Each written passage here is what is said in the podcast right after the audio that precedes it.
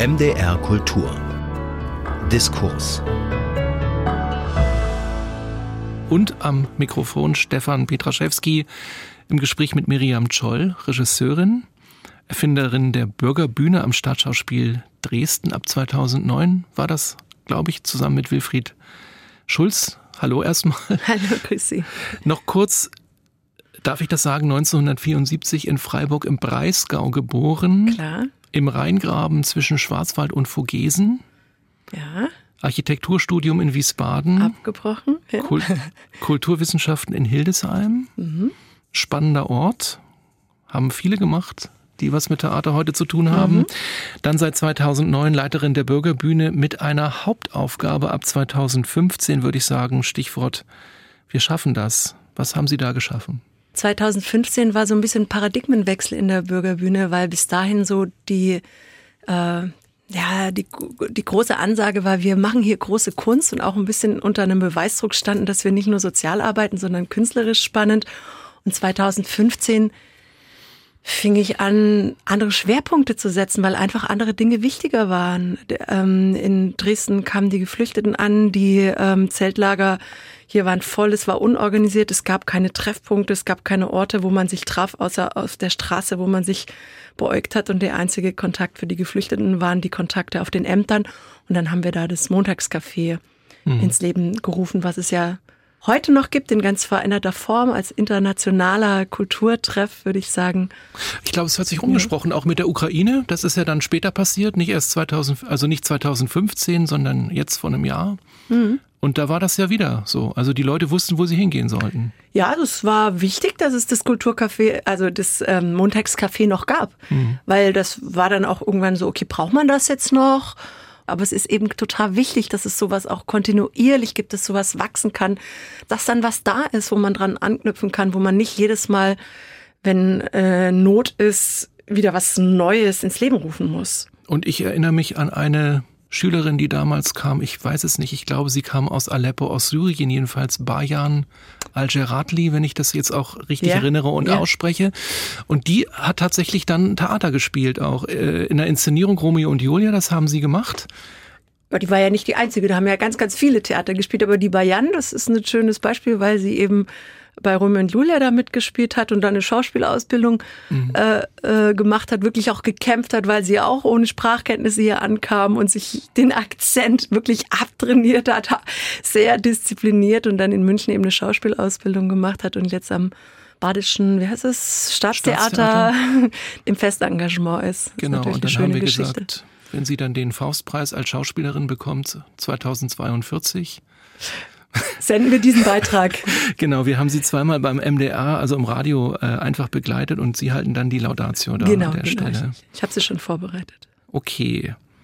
Äh, Sie haben dann aufgehört. Ich glaube, als Wilfried Schulz nach Düsseldorf ging, haben Sie die Bürgerbühne abgegeben, oder? Nö, nö, nö. Ich bin ja nicht mit nach Düsseldorf gegangen, weil ich sie eben weitermachen wollte. Es mhm. ist schon 2016, 17 ist er schon gegangen. Ich habe erst 2000 19 dann aufgehört, auch habe noch zwei andere Intendanten ähm, erlebt, habe dann auch noch zwei Jahre mit Herrn Clement hier gearbeitet und auch sehr gerne gearbeitet. Nur wenn man dann elf Jahre lang die Bürgerbühne leitet, dann denkt man so, ja, ich, die Gefahr, sich zu wiederholen, ist vielleicht groß oder man braucht auch persönlichen Perspektivwechsel. Man sollte vielleicht auch Platz machen, nochmal für neue Impulse und das Leben ist kurz und da will man eben, ja, das, da, da bin ich nochmal ins kalte Wasser gesprungen, um mich nochmal neu zu erfinden und auf der Suche zu sein. Mir fällt gerade noch ein, die Bürgerbühne haben wir vielleicht zu wenig erklärt. Also, da, weil wir beide sie natürlich kennen. Das aber das sind also Laien, die. Ja, sind Darsteller, die keine Ausbildung als Darsteller haben. Also man könnte sagen, nicht professionelle DarstellerInnen, die aber unter professionellen Bedingungen auf der Bühne stehen. Das und? heißt, die RegisseurInnen sind Profis hat oft biografische Ansätze und die äh, Inszenierungen, die da entstehen, die sind ganz regulär im Spielplan und die sind künstlerisch wirklich zum Teil ganz toll und äh, mhm. hochwertig. Aber auch ganz viel eigene Stoffe sozusagen. Ich kann mich erinnern, die Elbe spielte mal in Dresden eine Rolle, logisch. Also natürlich fließt die durch Dresden durch, aber die Leute und die Elbe. Genau, es sind oft eben Stückentwicklungen, weil man natürlich die Expertise der Leute, die da mitspielen, mit ähm, integrieren will. Und die haben ja bei der Elbe viele äh, Erfahrungen von der Flut oder verschiedene Geschichten, die mit der Elbe zusammenhängen, wurden da mhm. mal in einem Stück zusammengetragen. Mhm. Das haben Sie aufgehört, weil Sie sich nach elf Jahren nicht wiederholen wollten. Und trotzdem sind Sie ja dem Staatsschauspiel äh, Dresden treu geblieben und betreuen jetzt ein Projekt. Also Sie leiten das künstlerisch und das heißt X-Dörfer. Mhm. Was ist denn das? Erstmal vielleicht die Kurzform. Wir reden ja noch dann drüber. Na, X-Dörfer will dazu beitragen, dass es nachhaltige Strukturen im ländlichen Raum gibt, dass also neue Impulse für Kulturprojekte im ländlichen Raum entstehen. Mhm. Das ist die Kurzform. Ja, also ein bisschen länger vielleicht schon. ja. Weil es klang jetzt nicht besonders nach Theater erstmal. es hat auch, ähm, also es geht um Kulturprojekte und der Ist ein sehr, sehr weiter. Mhm. Das kann Theater, das kann Musik sein, das kann auch ein Begegnungsraum sein. Alles, äh, wichtig ist, dass es einen partizipativen Aspekt gibt, dass also die Leute selber mitwirken und nicht nur als Konsumenten da sind. Und eigentlich ist es so, dass ich einen Prozess starte, gemeinsam mit Claudia Leutemann, meine Kollegin, in dem die BewohnerInnen eines Dorfes, einer Gemeinde, ähm, gemeinsam darüber nachdenken, was könnten sie hier aufbauen. Es gab ja so einen Vorläufer, so ein kleines Vorbild, der mich auch auf die Idee gebracht hatte, dass man sowas ähm, bisschen im größeren Stil machen könnte. Und es war damals das Projekt in Reinhardsdorf-Schöner 2013 und 2014. Im Erzgebirge? Im Erzgebirge, genau, mhm. haben wir ein Landschaftstheaterprojekt von der Bürgerbühne dort in diesem Dorf ähm, gemacht mit den BewohnerInnen. Und als wir dann wieder weg waren, hat sich dann dort ein Verein gegründet. Und dieser mhm. Verein gibt, den Verein gibt es bis heute. Und der ist wirklich also den kennt fast jeder hier in der Umgebung. Die Leute gehen da gerne hin. Die bringen ganz tolle Projekte auf die Beine, sind auch sehr selbstbestimmt, sehr selbstbewusst mittlerweile. Wo wir da am Anfang so kamen mit den Ideen und so, wir bringen euch sowas, haben die sich das mittlerweile angeeignet und bestimmen selber, wer mit ihnen arbeitet und was für Stoffe.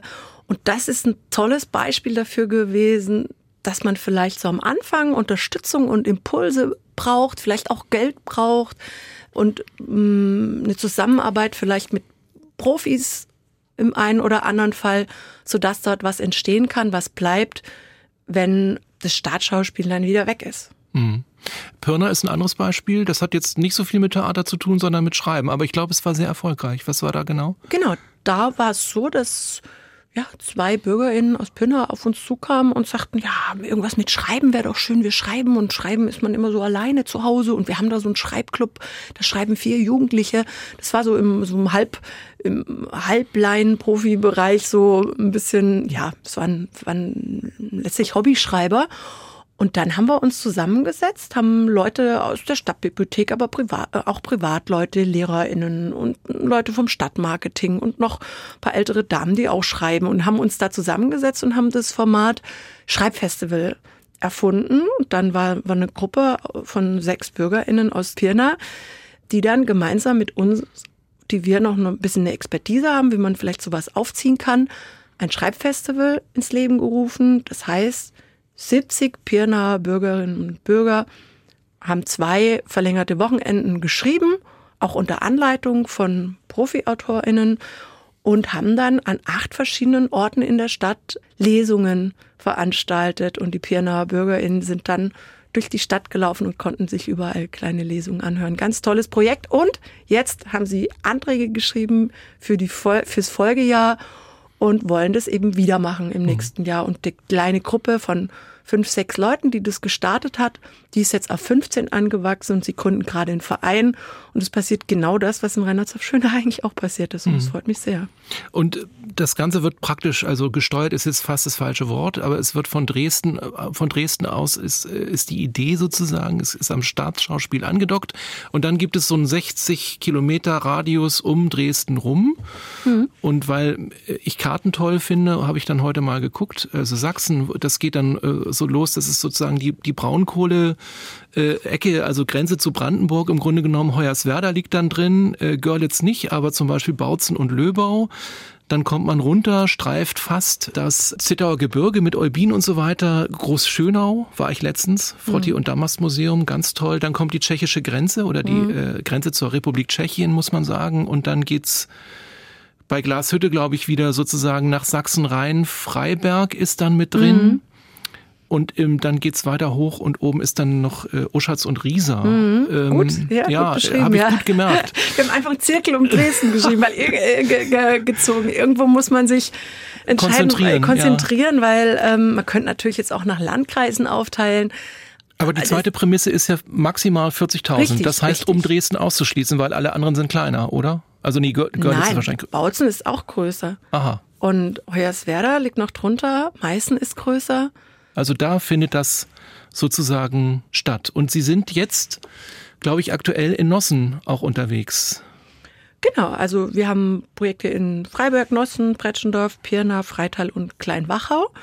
Und in Nossen war es so, dass ähm, am Anfang eine Einzelperson anrief und sagt, wir brauchen Theater in Nossen an der frischen Luft. Wäre wär toll, gab es vor 15 Jahren mal, ist gestorben, könnte man sowas wieder nicht, äh, könnte man mhm. sowas hier machen. Ja, dann trommeln Sie mal ein paar Leute zusammen, wenn Sie noch ein paar Mitstreiter finden, dann können wir drüber reden. So war die Idee.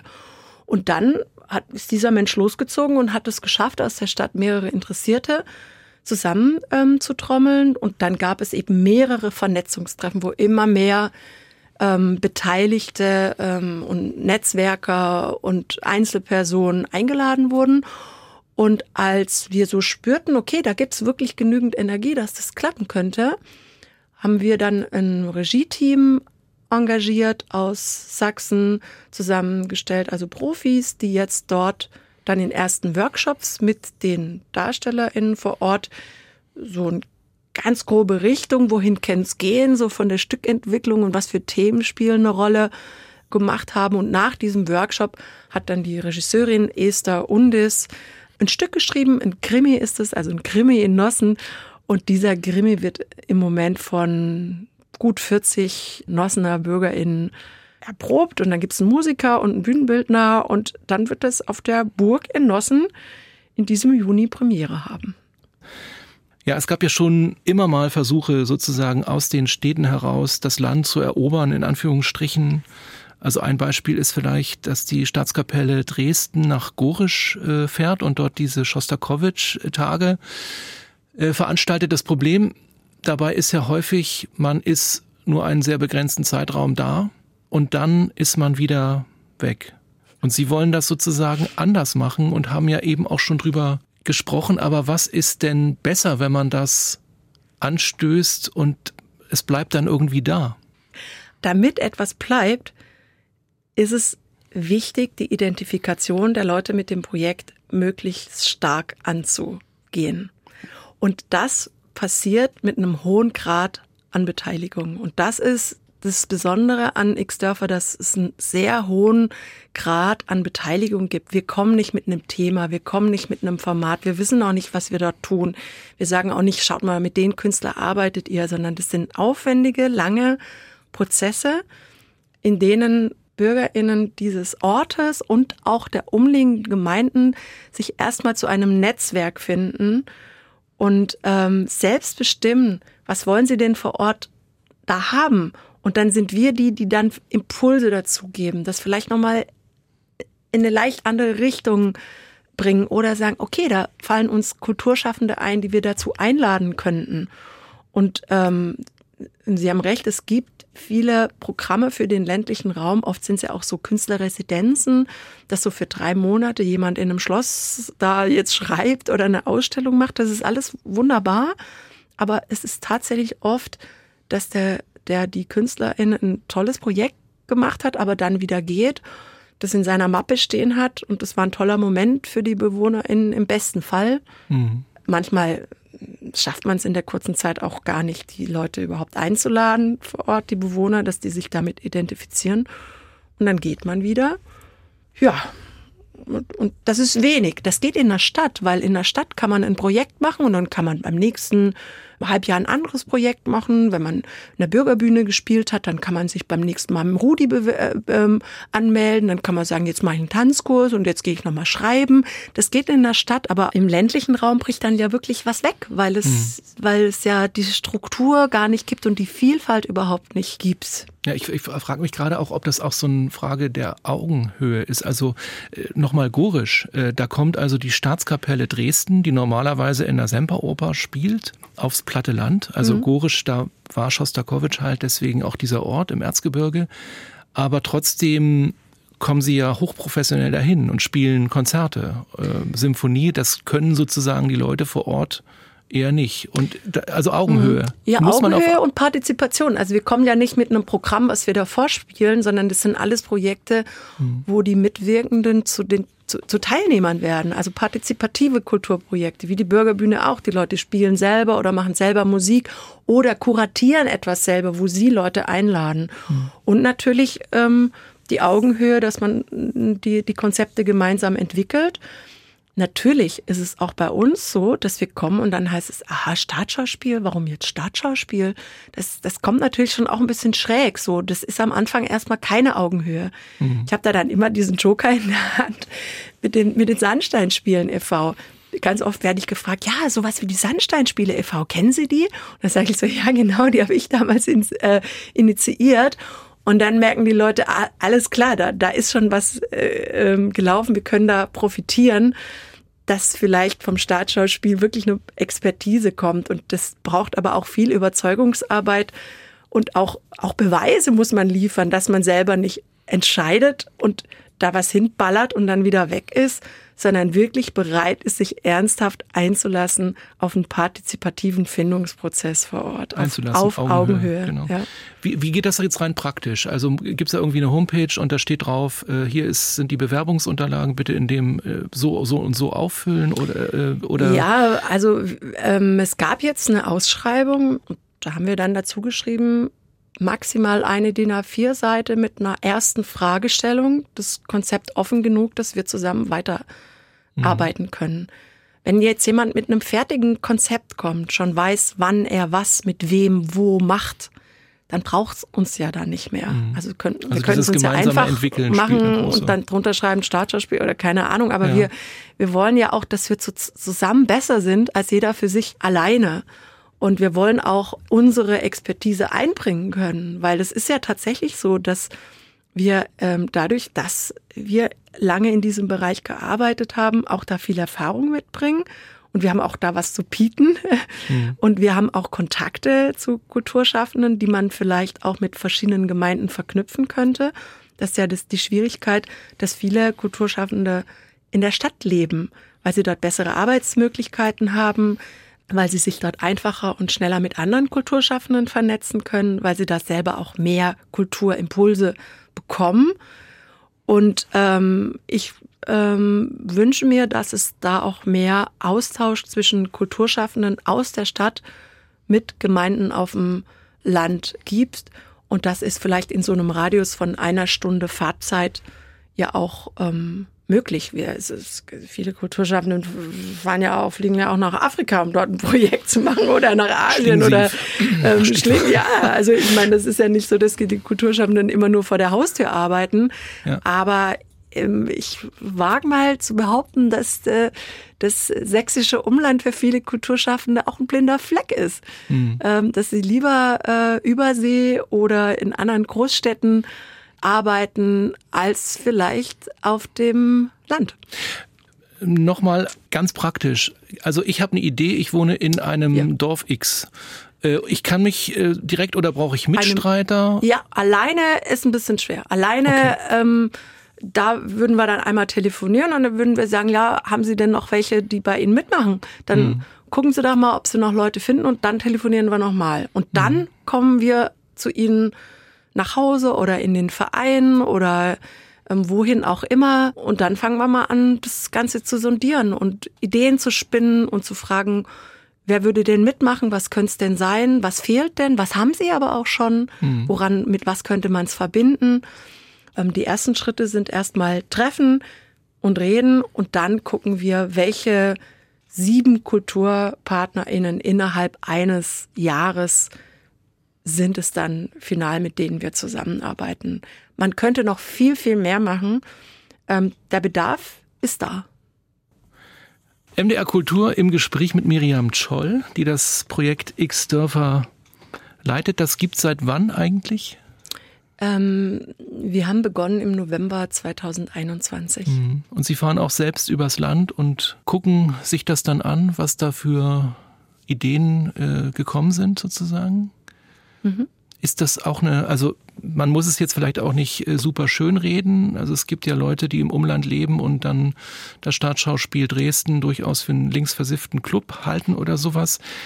Ist das auch eine Herausforderung? Also diese Leute zu treffen, möchte ich jetzt eigentlich nicht sagen. also es ist in jedem Ort eine andere Herausforderung. Ja, in einem Ort ist die Herausforderung, dass es keine Räume gibt. Im nächsten Ort ist die Herausforderung, dass es zwar zwei tolle Leute gibt, die finden keine MitstreiterInnen. Dann im nächsten Ort ist die Herausforderung, dass viele Leute da sind, die Ideen haben und was machen möchten, aber selber keine Kapazitäten mehr haben, Verantwortung zu übernehmen.